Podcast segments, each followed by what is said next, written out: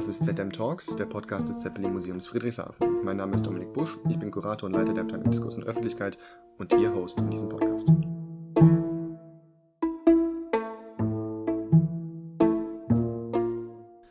Und damit ein ganz, ganz herzliches äh, Hello zur ersten Ausgabe von ZM Talks, dem Podcast des Zeppelin Museums mit dem wunderschönen doppeldeutigen Titel. Wir starten diese Reihe natürlich mit den ganz, ganz kleinen Themen und sprechen heute über das Museum der Zukunft. Dieses Thema trifft so ein Haus natürlich völlig in seinem Mark, also in seinem Innersten. Es impliziert Fragen zur Definition dessen, was ein Museum ist und sein kann.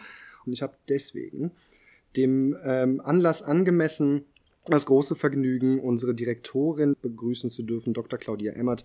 Hallo, liebe Claudia. Hallo, lieber Dominik. Hallo, schön, dass du da bist und schön, dass wir hier zusammensitzen. Trotz Corona-Pandemie mit der, mit dem entsprechenden Abstand von locker zweieinhalb Metern. ähm, du bist mit Getränken versorgt, dein ja. Tee immer dabei, wundervoll.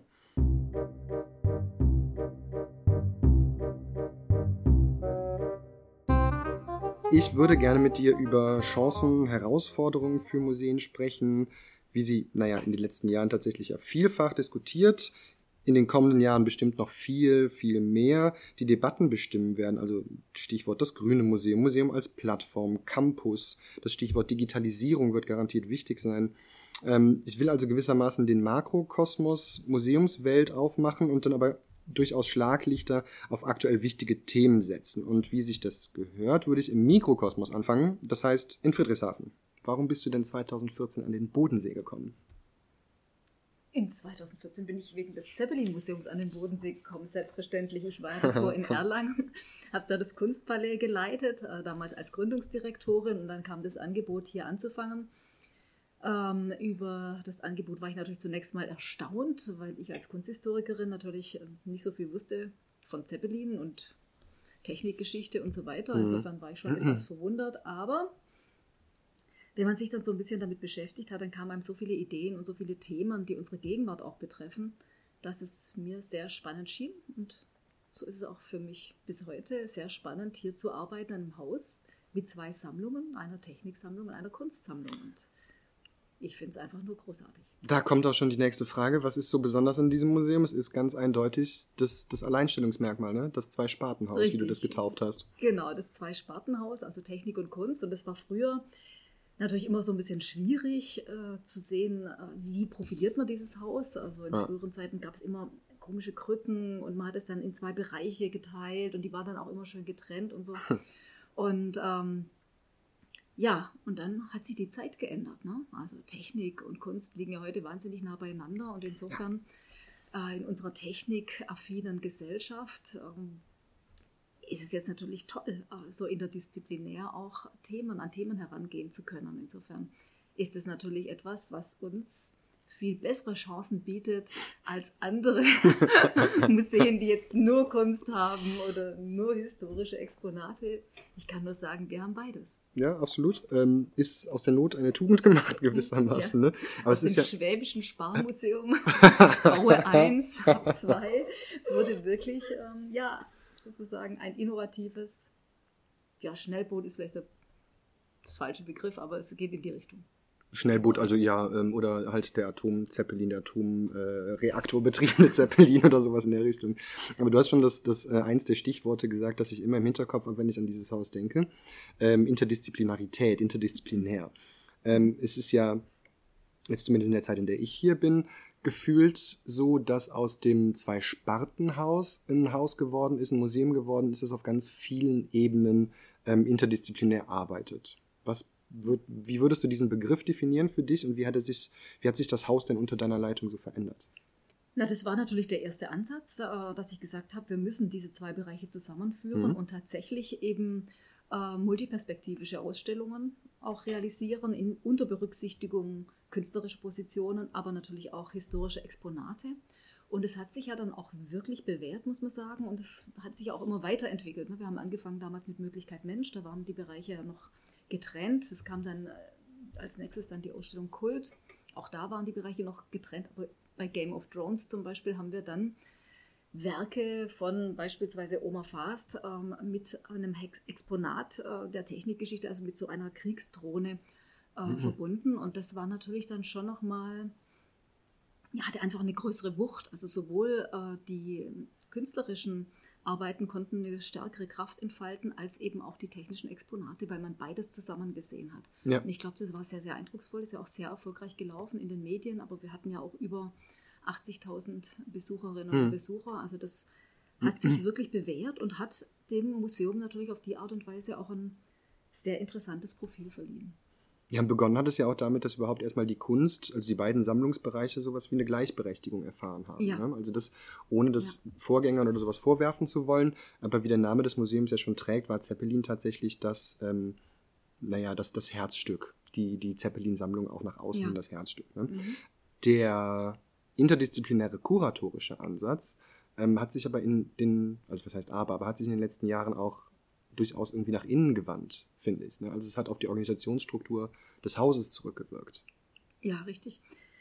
Also wir sind ja sowieso auf dem Weg vom Interdisziplinären zum Transdisziplinären. Ich weiß, dass es immer so als Herausforderung gesehen wird, aber ich ähm, möchte den Begriff doch auch ganz gerne so auf unser Haus anwenden. Vor allem, da wir es uns ja auch zur Tugend gemacht haben, zu schauen, ähm, wie spiegeln sich denn die Themen, die wir in den Ausstellungen realisieren, in der Lebenswelt ähm, der Besucherinnen und Besucher wieder. Also wir hatten bei Game of Thrones ja zum Beispiel die Drohne Claire, die eben auch den Anschluss eben an, ein, an die zivile Nutzung von Drohnen und sowas geboten hat oder die Möglichkeit gegeben hat, da einzutauchen. Ähm, die allerlei Unsinn hier im Museum gemacht hat ja. und deren Videos wir dann ja auch äh, in der Ausstellung gezeigt haben. Wir werden das jetzt ja noch mal ein bisschen verstärken, auch bei Beyond States über die Grenzen von Staatlichkeit, wo wir ganz klar auch noch mal die Corona-Krise und ihre ja, rechtsstaatlichen hm. Nebenwirkungen, sage ich jetzt mal etwas flapsig, äh, beleuchten wollen. Und ähm, auch da werden wir ja dann auf die Lebenswirklichkeit der Menschen zurückgreifen und die in die Ausstellung einfließen lassen. Also wirklich nicht nur interdisziplinär, sondern tatsächlich ähm, transdisziplinär. Und klar, wenn man transdisziplinäre oder interdisziplinäre Ausstellungen macht, muss man auch die Teams zusammenführen. Und ähm, ich finde auch, dass äh, der Diskurs, ich kann mich noch an den ersten Diskurs bei Möglichkeit Mensch erinnern. Hm. Zwischen den Disziplinen. Ich sage da jetzt dazu mal nichts weiter, aber er war holprig, der Start. Okay.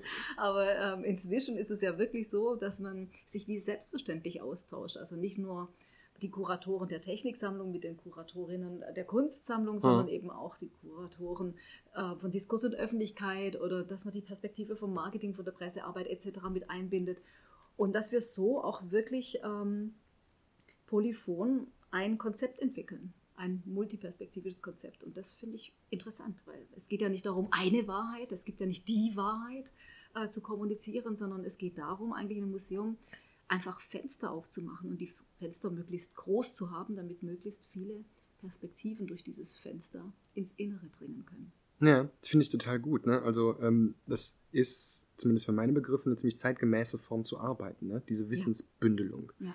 Und ähm, die wir nicht nur in der Ausstellung natürlich durch künstlerische Positionen erweitern, auch einfach mal unter der Prämisse angenommen, dass künstlerisch produziertes Wissen immer noch eine andere Wissensform ist als wissenschaftlich produziertes ja. Wissen. Wir öffnen dieses wissenschaftlich produzierte Wissen noch zusätzlich dadurch, dass wir viele Kooperationen mit anderen Institutionen Universitäten beispielsweise Richtig. eingehen. Ne? Mhm. Ähm, geht auch einher mit einer gewissen flachen Hierarchie, könnte man sagen. Also man merkt ja, jetzt bei uns, wir duzen uns ganz konsequent mhm. und jetzt auch nicht künstlich im Podcast siezen wir uns wieder.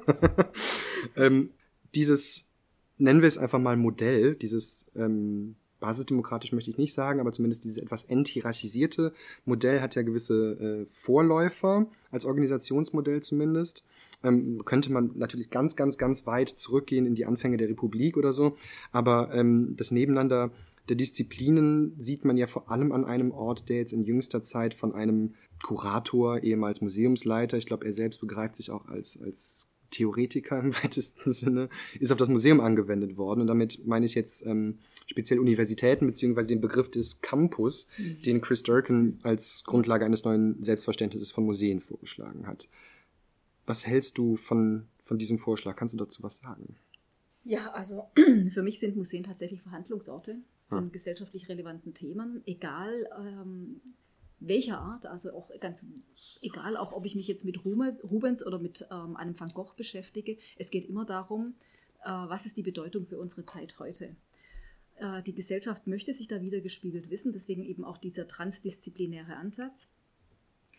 Und insofern sind ähm, Museen Orte, an denen man Demokratie auch einübt. Ne? Also über Kunst zum Beispiel bin ich ja auch immer gefordert, mich mit Unbekannten auseinanderzusetzen. Also das ist gar nicht so, dass jetzt irgendwie, was weiß ich, wenn jetzt irgendein Laie, sage ich jetzt mal, kommt irgendein Besucher, kommt und stellt sich vor ein Kunstwerk und denkt, boah, ich verstehe überhaupt nichts, mhm. ja, dann muss er sich ja überhaupt nicht schämen, weil ehrlich gesagt, uns allen geht es ja genauso. Also wenn wir auf die Dokumenta marschieren, ist mein erster Weg ist immer erstmal in den Bookshop, ich kaufe mir den Kurzführer, um zu verstehen, weil ich mich in die Welt äh, des äh, Künstlers eindenken muss. Ich muss mich in, mit diesem Werk befassen. Dazu ja. brauche ich natürlich Input. Also es kommt nichts von alleine, sondern jeder muss sich sozusagen reinarbeiten. Mhm. Und äh, insofern muss ich übe ich es eigentlich permanent ein, mich mit Unbekannten oder mit anderem auch zu befassen und es auch so zu akzeptieren als ja. das, was es ist, ja, zunächst mal als ein Fremdes. Und wenn man das natürlich auf die Institution Museum überträgt, ist es ganz klar, Museen sind demokratische Orte. Museen sind Aneignungsorte, sind Orte des Diskurses für gesellschaftliche politische Themen. Es sind Orte, ähm, ja, auch wo man sich implizit mit seiner Zeit und mit seiner Gesellschaft auseinandersetzt. Also insofern ist es, hat es eine ganz starke politische Note, nicht im Sinne von parteipolitisch oder sowas, sondern also wirklich äh, wertepolitisch hat es eine große Bedeutung. Traut sich ja eigentlich keiner, das so wirklich zuzugeben. Also erst recht nicht, wenn man in Anführungszeichen jemand vom Fach ist. Mhm. Ne, der müsste mhm. halt eigentlich in jede Ausstellung gehen und sofort gefühlt zumindest ein kurzes Referat halten können. Ja. Ähm, aber es ging mir jetzt auch äh, neulich erst noch in der Ausstellung so, dass ich selbst nach Stunden in der Ausstellung ähm, es einfach nicht gecheckt habe. Ich glaube, ich habe es einfach nicht verstanden. Ich sage jetzt nicht, welche Ausstellung das gewesen ist, aber es hat dann einen kurzen Austausch mit jemandem, mit dem ich da zusammen gewesen bin, gebraucht. Und ah ja, echt, okay, natürlich. Wie konnte ich das übersehen? Und dieses Vorgehen, also das ist mein Vorgehen zumindest, in eine Ausstellung zu gehen. Ich versuche erstmal für mich zu verbalisieren, was ich da gerade sehe und mit mhm. was für Symbolen möglicherweise gearbeitet wird, mhm. die beim ersten Blick ja, verloren klar. gehen mhm. oder sowas. Ne? Und ähm, dieses Spielen mit unglaublich vielen Ebenen, das ist auch was, was sich in der Transdisziplinarität versteckt, nämlich dieses, wie so ein Querschnitt zu bilden. Mhm. Das ist ein künstlerisches Arbeiten. Ja. Und das ist mal als Rokoko-Konzeptualismus bezeichnet worden, einigermaßen witzig, halt von klein auf groß, von Hölzchen auf Stöckchen zu kommen und so weiter und so fort. Ähm, ist aber zumindest mal auf die Institution des Museums angewendet, ja nicht unbedingt ein brandneuer Gedanke auch. Ne? Also selbst als demokratisches Modell oder als Campusmodell, als Universitätsmodell ist jetzt auch DERCON nicht der, äh, der Erste, der diesen Gedanken ähm, formuliert. Man denke da an Ausstellungsprojekte 80er, 90er Jahre, Künstler der 80er und 90er, die versucht haben, das Museum zu öffnen, eben nach außen hin tatsächlich zu einem demokratischen Ort zu machen. Glaubst du, das ist mit ausschlaggebend dafür gewesen, dass sich die Museen auch geöffnet haben? Nee, ich glaube, die ganze Gesellschaft hat sich geändert. Und äh, man muss ja auch immer schauen, dass sozusagen, also das Museum als Resonanzraum der Gesellschaft dann auch entsprechend sozusagen Optionen bietet. Hm. Ja, na, früher war es eben so, ähm, es war der Tempel und man ist reingegangen, um die Kunst irgendwie zu bewundern. Ja. Entsprechend waren die Häuser, äh, äh, die Räume auch konzipiert. Es war dann irgendwann mal White Cube. Das heißt, also ich lasse alles weg und lasse alles auf mich wirken, so wie du gesagt hast, du gehst in eine Ausstellung und schaust erstmal, was sehe ich eigentlich? Ja. Aber auch das hat sich ja weitgehend geändert. Wir wollen heute ja ähm, auch deutlich machen, dass ein, so ein Museum eben nicht so sehr der ähm, Ort, an dem Kultur demonstriert wird, ist, sondern eigentlich, ähm, dass, dass dem Besucher dieses, also jedem, eigentlich jedem Bürger eines Staates gehört das Museum, also dass es angeeignet wird. Deswegen werden eben Aneignungsräume auch geschaffen, äh, Nutzungsflächen und so weiter. Ne? Also wir versuchen das auch ähm, immersive Räume zu schaffen. Die Menschen sollen eintauchen, sie sollen sich aber auch einfach aufhalten können, sollen einfach mal lesen können und so weiter. Viele Städte reduzieren jetzt auch oder, oder verzichten vollständig auf Einnahmen aus Eintrittsgeldern. Ja. Die machen es einfach ja. frei zugänglich. Das heißt also, wenn ich dann auch solche immersiven oder solche Räume habe, in denen ich mich aufhalten kann, dann kann ich mich da irgendwo hinsetzen, ich kann ein Buch lesen, ich kann irgendwo, je nachdem wie auch der Raum gestaltet ist, hingehen und ähm, Musik hören oder irgendwas arbeiten, wenn ich in einem anderen, also wenn ich das als Third Place eben auch äh, benutzen möchte, das Museum, kann ich dort auch arbeiten oder sonst irgendwas machen. Es gibt, die Räume sind dann auch ganz unterschiedlich gestaltet, also zum Beispiel diese ähm, Open Spaces, zum Beispiel in Düsseldorf, waren jetzt mhm, sehr, sehr ja, gut ja, angenommen, genau. ne, in Kooperation mit Raumlabor Berlin, wo die Leute reinkamen, Es gab unterschiedliche ähm, Diskurssituationen auch innerhalb des Raumes. Das heißt, es gab ein Atrium zum Diskutieren, aber es gab auch sozusagen Werkstattplätze, ähm, an denen man sich aufhalten konnte. Also jede Gestaltung bringt ja auch eine bestimmte Nutzung mit sich. Und es zieht sich ja so durch. Also wenn wir zum Beispiel an die Tate Modern denken, wo ähm, der Designer Jasper Morrison eben Möbel entworfen hat und so eben ähm, Members Lounges, Cafés, Restaurants, Shops und so weiter dort mhm. integriert hat. Das heißt also, ich gehe nicht mehr nur hin, um zu sehen, mhm. was ist da gerade los in der Tate, was wird da gerade an Ausstellung gezeigt, sondern ich möchte mich dort auch aufhalten. Also es wird praktisch wie ein erweitertes Wohnzimmer. Ja. ja und ähm, solche Räume haben ja auch eine Atmosphäre, haben einen bestimmten Spirit, sage ich jetzt mal. Und insofern wirkt der natürlich auch auf die Leute ein. Das Museum für Kunst und Gewerbe in Hamburg hat jetzt ähm, so eine Installation oder wird eine Installation realisieren, Live on Planet Orso Manirana. Jetzt habe ich das sogar stolperfrei mal hier formuliert. das soll getanzt, gelacht werden, man soll laut werden können. Das ist aber auch eben ein Verhandlungsort für aktuelle Themen, der aber eben besonders gestaltet ist und der eben dadurch auch eine besondere Art von Kommunikation zulässt. Insofern gibt es eben eine ganz andere ähm, Herausforderung für Museen, auch sich heutzutage einem Publikum zu öffnen, beziehungsweise diesen Diskurs eben auch anzustoßen und zu ermöglichen. Und auch nochmal, vielleicht nochmal ein Satz zu dem, dass du gesagt hast, ähm, du traust dich das da kaum zuzugeben. Man muss sich aber überlegen, also was macht man, wenn man in das Atelier eines Künstlers geht? Mhm. Dann ähm, zeigt ein Künstler da seine Werke, seine Videos, seine Gemälde, seine Skulpturen, egal was. Und, ähm, und wir gehen ja auch nicht rein und sagen, ah, das bedeutet das und das. Und dann erklären ja. wir dem Künstler seine Kunst. Und es ist genau umgedreht. Wir stellen erstmal Fragen und schauen mal, was kommt denn da, was für eine Lebenswelt und welche Perspektiven und welche ähm, Auffassungen von Wirklichkeit oder was auch immer ähm, kommt denn da auf uns zu. Und eine Ausstellung ist ja noch mal komplexer. Das heißt also, ich habe nicht nur das, was mir aus einem Atelier oder aus einem Werk entgegenspringt, sondern ich verbinde auch noch mit unterschiedlichen, ich eröffne noch mal unterschiedliche Perspektiven. Es ist also viel komplexer und deswegen habe ich ehrlich gesagt null Problem mit einem Kurzführer durch eine Ausstellung zu laufen. Weil da so viel Arbeit dahinter steht, so viel Recherche und auch, ja, also so ein ähm, konzeptionelles Gerüst, das, das will ich natürlich wissen. Und das, wenn man sich nicht erklären lassen kann durch eine Kuratorenführung oder sonst eine Führung, dann ähm, geht einem viel verloren, denn ich sehe nur das, mhm. was ich auch weiß.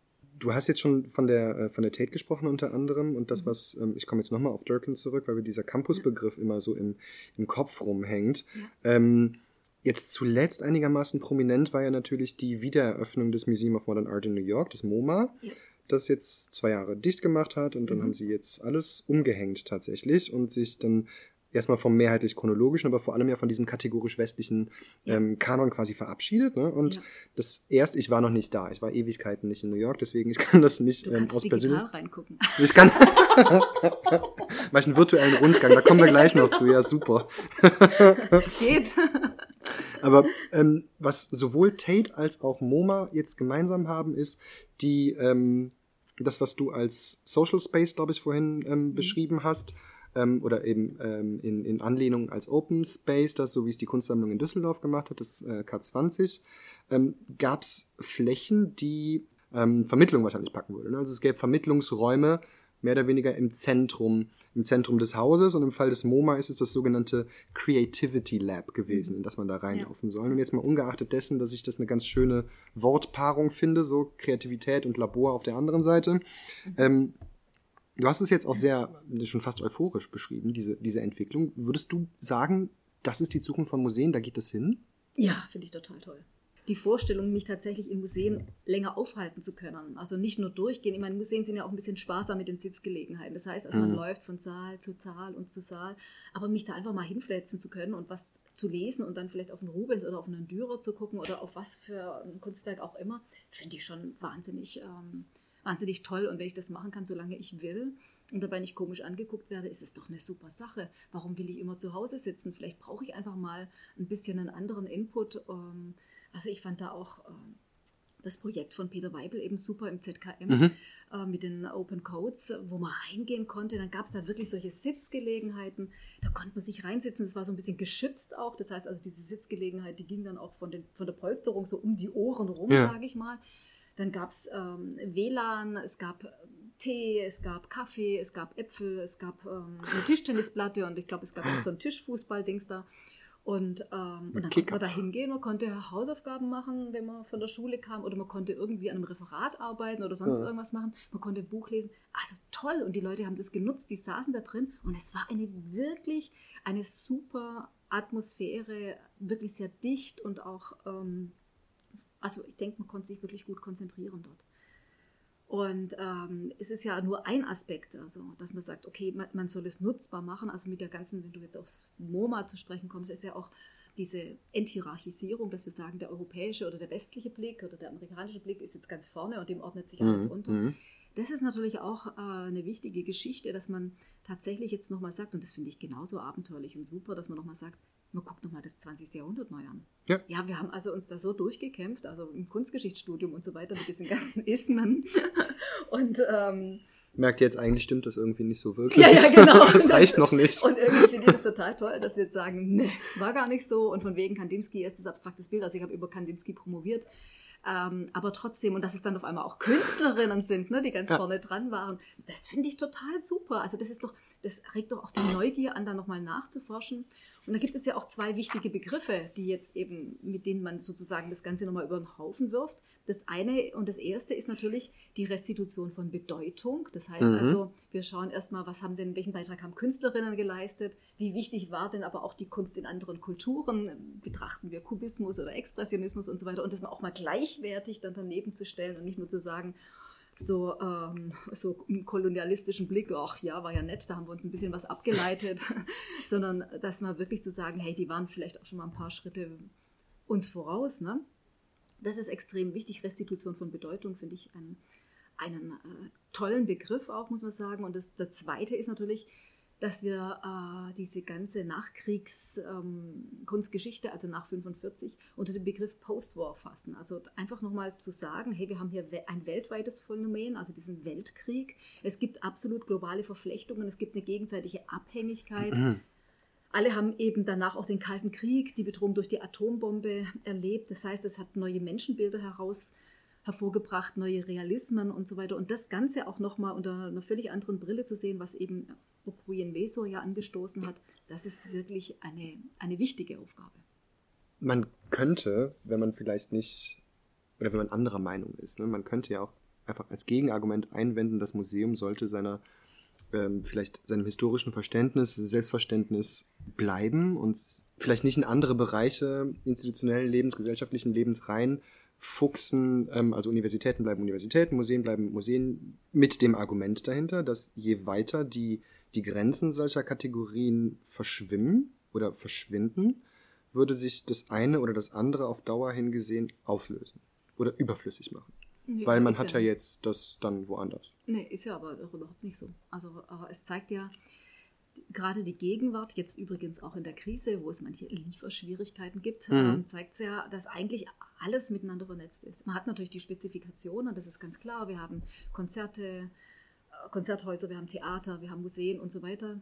Aber auch die haben doch schon längst angefangen, ähm, die Grenzen niederzureißen. Das sind bildende Künstler, die das Bühnenbild zum Beispiel machen. Hm. Es gibt ähm, Künstler, die dann als Regisseure oder sowas arbeiten und so weiter. Also da sind doch die Grenzen schon längst niedergerissen. Und auch ähm, in der Kunst ist es doch schon so, dass Dokumentarfilmer in Ausstellungen gezeigt werden und so weiter. Also die, es gibt nicht mehr die Grenzen. Ja. Es gibt manche Museen, die haben Dramaturgen, um eine Ausstellung ja. auch gut zu inszenieren. Und das ist toll, das ist eine gegenseitige Bereicherung, ohne dass es die anderen überflüssig macht. Aber ich denke, eine Weiterentwicklung gibt es mhm. nur, wenn äh, die Spezialisten sich vernetzen. Das ist in der Wirtschaft so und es ist in der Kultur so, es ist in der Philosophie so, es ist in der den, bei den technischen Entwicklungen so, die weltweite Vernetzung ist einfach wichtig.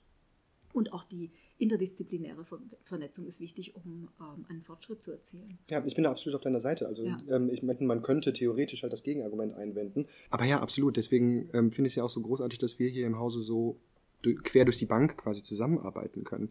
Und ich finde es auch schön, dass man feststellt, erstens, diese Entwicklung ist schon gar nicht mehr zu stoppen, beziehungsweise die ist schon seit Jahren, Jahrzehnten in einem Werden. Das ist also möglicherweise ein Gegenargument, das ähm, nicht mal mehr Traditionalisten oder Konservative bringen könnten. Mhm.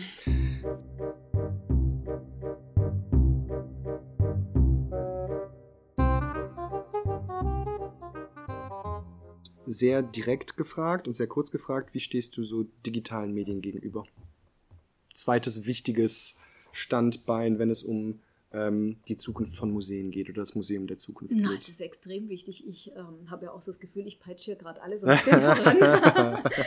ähm, ich finde es extrem wichtig und ich glaube, ähm, da stehen wir wirklich überhaupt erst am Anfang. Und auch da muss man sagen, macht ja das Digitale nicht etwa das physische oder die physische Präsenz eines Museums kaputt, sondern ganz im Gegenteil wir diskutieren ja auch gerade darüber, ob wir nicht ähm, sozusagen die Ausstellung Beyond States über die Grenzen von Staatlichkeit in drei Akten inszenieren. Mhm. Ja, also indem wir sozusagen einen ersten Akt ähm, einfach mal online inszenieren, indem wir das Material sammeln, sagen, das sind die Diskurse, an diese Diskurse knüpfen wir an, das sind die unterschiedlichen Perspektiven dann ähm, überleiten in äh, die Ausstellung, die wir dann physisch realisieren und dann eben vielleicht nochmal einen digitalen Diskursraum haben, um die Erkenntnisse nochmal zusammenzufassen oder nochmal ein Stück weiter zu denken. Also ich habe auch auf unsere Live-Führungen und so weiter wahnsinnig viel Feedback bekommen, dass die Leute unbedingt danach ins Museum gehen wollen. Wirklich? Okay. Denn ja, es ist ja einfach so, auch wenn ich jetzt zum Beispiel die Mona Lisa mir sozusagen ranzoomen kann ähm, am, am, Laptop oder sowas, ist es nochmal was völlig anderes, wenn ich möglichst alleine, jetzt gerade die Chance vielleicht bitte, ähm, mich vor dieses Bild zu stellen. Denn man ist ja auch mhm. manchmal überrascht, wie ist das Format, ähm, wie ist die Farbe und so weiter. Ne? Ja. Also es ist ja nochmal ein ganz anderes Erlebnis, aber mich neugierig zu machen über das Digitale oder mich zum Beispiel auf Details oder Inhalte oder sowas hinzuweisen, einfach um ähm, auch so einen Denkprozess mal anzustupsen und auch das Besondere von so einem Exponat nochmal herauszukehren, das finde ich sehr, sehr wichtig. Und da wird uns, ähm, da wird uns das Digitale eben sehr, sehr helfen. Insofern ist die digitale Strategie äh, wirklich eines äh, der wichtigsten Instrumente im Bereich auch äh, der Vermittlung. Ja, ein total wichtiges ähm, Tool, glaube ich, für, für alle Museen quer durch die, ähm, durch die Fasson. Ja. Ähm, nur kurz zur Erklärung, also das Zeppelin-Museum ist aktiv auf nahezu sämtlichen Social-Media-Kanälen, TikTok jetzt mal ausgenommen, aber Facebook, Instagram, YouTube, Twitter. Wir haben ähm, jetzt gerade vor kurzem unsere Website gelauncht mhm. und ähm, haben da jetzt auch virtuelle Rundgänge eben durch äh, durch die Dauerausstellung zur Zeppelin-Geschichte, zur Luftschifffahrtsgeschichte und äh, einen virtuellen Rundgang durch die Rekonstruktion der ähm, LZ 129 Hindenburg. Mhm. Ähm, warum das alles so wichtig ist, ich finde es total schön, dass du gerade gesagt hast, es ist wie so ein, wie so ein Trigger, dass er quasi also das eine äh, Live-Tour. Du hast jetzt letzte Woche durch die aktuelle Wechselausstellung Wege in die Abstraktion ja. Willi Baumeister Martha Höfner geführt und das eine Führung, die eigentlich ja schon den, also ein ich möchte nicht sagen, die Saaltexte ersetzt oder so, aber die eine Führung ja eigentlich klassischerweise dazu gedacht ist, tiefergehende, weitergehende Informationen für Besucherinnen und Besucher zur Verfügung zu stellen, dass die aber dann erst dazu animiert, das mhm. reale Exponat erst noch zu sehen. Ja. Das wäre nämlich jetzt eine Frage gewesen, die ich angeschlossen hätte. Ähm, das Digitale ist nicht dazu gedacht, das originale Exponat zu ersetzen. Nein, aber in der, gerade in der Führung, zum Beispiel, die du jetzt angesprochen hast mit Martha Höpfner und Willi Baumeister, ist es ja auch so, wir konnten dann mal ganz nah an die Bilder ranzoomen. Hm. Wir konnten ganz nah rangehen, also tatsächlich dieses Farbmaterial zeigen, zeigen, wie eigentlich wie letztendlich beide Künstler gearbeitet haben. Und das ist natürlich etwas, was dann in der Realität nicht mehr so möglich ist. Ne? Also dann tatsächlich ja. dieses Ranzoomen. Mhm. Oder ich kann jetzt auch nicht so viele Querverweise, zum Beispiel äh, bin ich ja auch, ein, wie du weißt, ein absoluter Fan äh, von, von deinem Film, wie die ähm, Hintergrund zu ihren Stühlen kam. Na, also wenn ich da drin stehe, dann habe ich doch nicht äh, gleichzeitig die Stühle von Marcel Breuer zum Beispiel im Kopf. Klar. Mhm. Na, aber das dann tatsächlich mal so nebeneinander zu stellen in so einem, ähm, in so einem Videobeitrag oder tatsächlich mal zu zeigen, wie sah denn, wie plüschig war dann das Vorgänger-Luftschiff LZ 127 mhm, mhm, Graf Zeppelin im Vergleich zur Hindenburg, die im Bauhausstil ausgestattet ist. Das alles mal so deutlich zu machen. Ähm, und dann reinzugehen und mir dann und mit diesem Wissen das Luftschiff anzuschauen, die Rekonstruktion anzuschauen, ist doch viel bereichernder. Ist ein total anderes, ja. total anderes Erlebnis, absolut. Gerade weil, also im speziellen Fall der Hindenburg wir ja auch keinerlei zusätzliche Informationen in den Räumlichkeiten Richtig. haben, ne? weil es ja. eben so originalgetreu ist, da würde eine Texttafel überhaupt nicht Eigentlich. funktionieren. Mhm. Ähm, wir beide speziell sind ja auch ähm, einigermaßen viel unterwegs gewesen im vergangenen Jahr auf Tagungen speziell zum Thema die Digitalisierung im Kontext von Museen, Digitalisierung von Sammlungen, ähm, digitale Medien als Vermittlungstool, als Marketingtool etc. Ähm, virtuelles Museum ist da immer so ein Schlagwort, das ähm, in unterschiedlichen Definitionen übrigens aber auch gebraucht wird, äh, ge mhm. ja doch gebraucht wird. Sinnvolle Erweiterung des Museumsbesuchs und so da immer fallen als, als Erklärung, weshalb man das machen könnte. Die Kritik, die ich doch tatsächlich auch auf nahezu allen Tagungen von irgendwem dann an die Ohren geknallt bekommen habe, ist, aber das ersetzt ja nicht das Exponat und sie müssen, sie können noch so einen tollen Medienguide haben und noch so tolle VR-Inhalte und so weiter und so fort. Letztlich müssen sie die Leute doch noch ins Museum bekommen. Mhm. Finde ich ähm, total interessant und ich hätte jetzt mal eine These.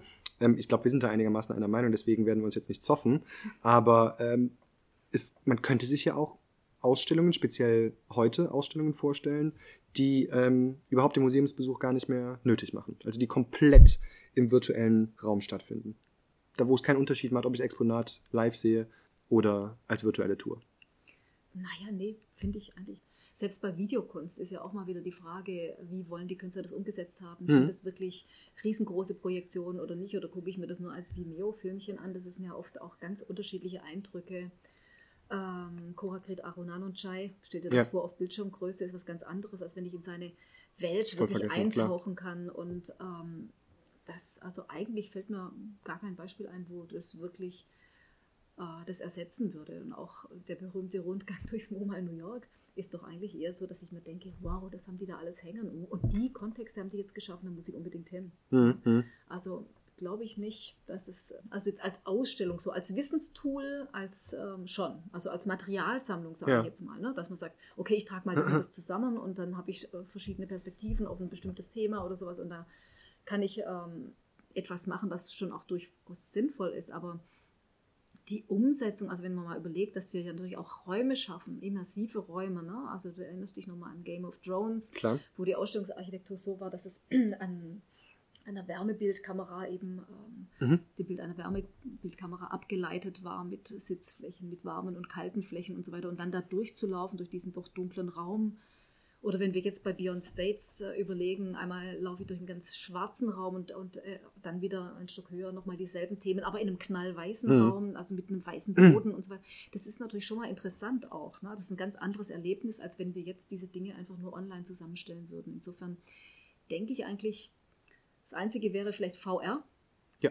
Das wäre vielleicht äh, eine Möglichkeit da, so Ausstellungen zu machen, aber auch da ist es doch mal was ganz anderes, ob ich mich physisch in meinem Wohnzimmer befinde, auf meinem Sofa, das ich schon kenne und dessen Geruch mir schon so vertraut entgegenschlägt, oder ob ich in einem äh, Museumsraum stehe, wo ja. vielleicht auch noch andere Leute sind und mir das gleiche dann dort anschaue. Also ja. selbst bei VR würde ich mal ein Fragezeichen dahinter machen. Ja, Im Übrigen machen auch die VR-Künstler ja auch Settings.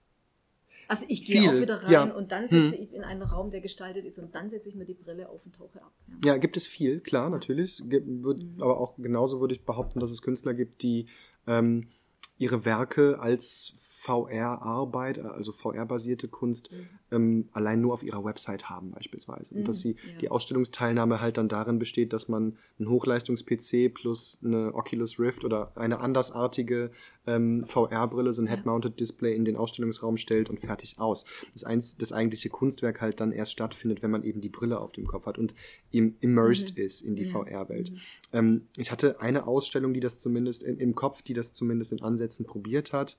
Ähm, Düsseldorf, ähm, eine Ausstellung von Alain Bieber, in der das gesamte Museumsgebäude ja virtuell nachgebaut worden ja. ist ja. und die Werke der Ausstellung in der VR-Nachbildung des Gebäudes drin waren. Ne? Also man hat sich die VR-Brille aufgesetzt, betrat das virtuelle Museum, jetzt im wortwörtlichen Sinne, ja. und konnte von dort aus auf die Werke zugreifen. Aber auch also dort waren die Räume farbig gestaltet. Mhm. Ja, es waren immer zwei oder drei Leute in einem ja.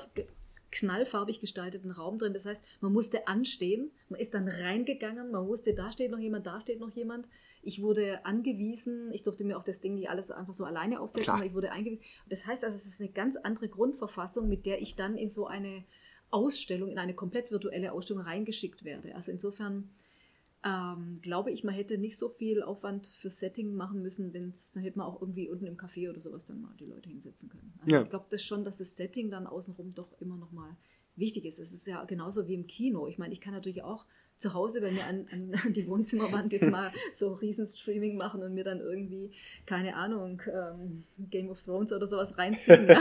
Aber es ist halt was anderes, ja genau, ja. wenn ich halt in, äh, als wenn ich in einem, in, im Kino bin. Ne? Also das Fernsehen hat, sag ich mal, den Kinogang ja auch nicht abgelöst. Das ist ein gutes Argument. Ja, das stimmt allerdings.